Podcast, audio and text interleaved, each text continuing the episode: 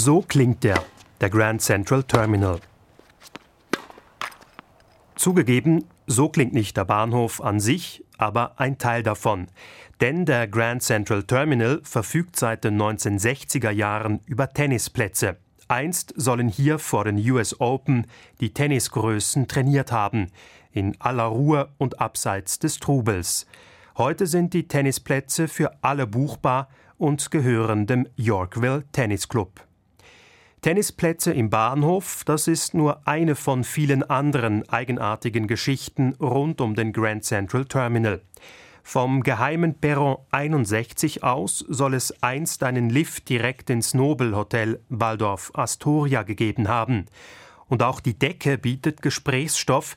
Die azurblaue Malerei in der Haupthalle zeigt die zwölf Sternzeichen, sie zeigt sie aber spiegelverkehrt.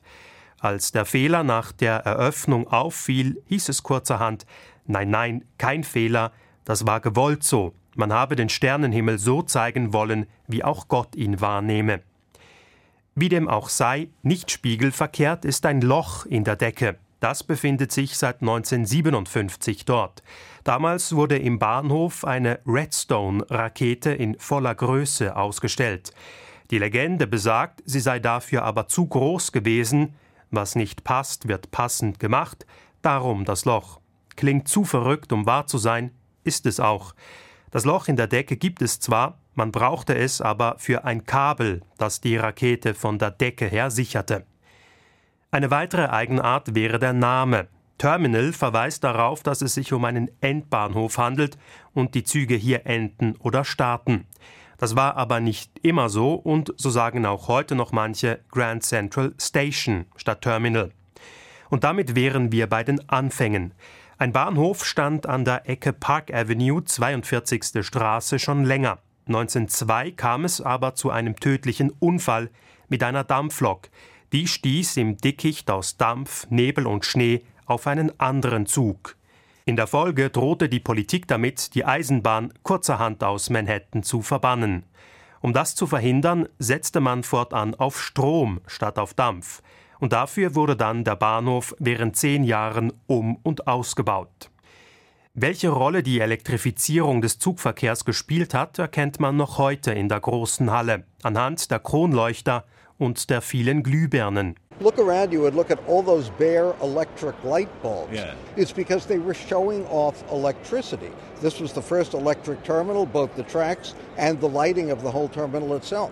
Die Elektrizität sei damals regelrecht zur Schau gestellt worden, sagte Sam Roberts zum Sender NPR. Immerhin sei es der erste elektrische Bahnhof überhaupt gewesen.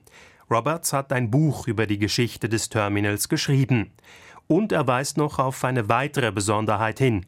Der Bahnhof hat kaum Treppen, was damals eine Innovation gewesen sei. And when these ramps opened, uh, they were a real innovation at Grand Central Terminal because the place has virtually no staircases. Die Reisenden damals seien mit viel Gepäck unterwegs gewesen, deshalb die Rampen denn die machten die Wege im Bahnhof weniger beschwerlich. People realized that particularly long distance travelers were coming in with suitcases, lots of luggage and the ramps were built to accommodate them. Unterdessen sind die großen Gepäckstücke seltener geworden, denn Verbindungen in andere größere Städte gibt es keine mehr. Mittlerweile verkehren nur noch Regionalzüge und die bringen vor allem Pendlerinnen und Pendler aus den New Yorker Vororten nach Manhattan.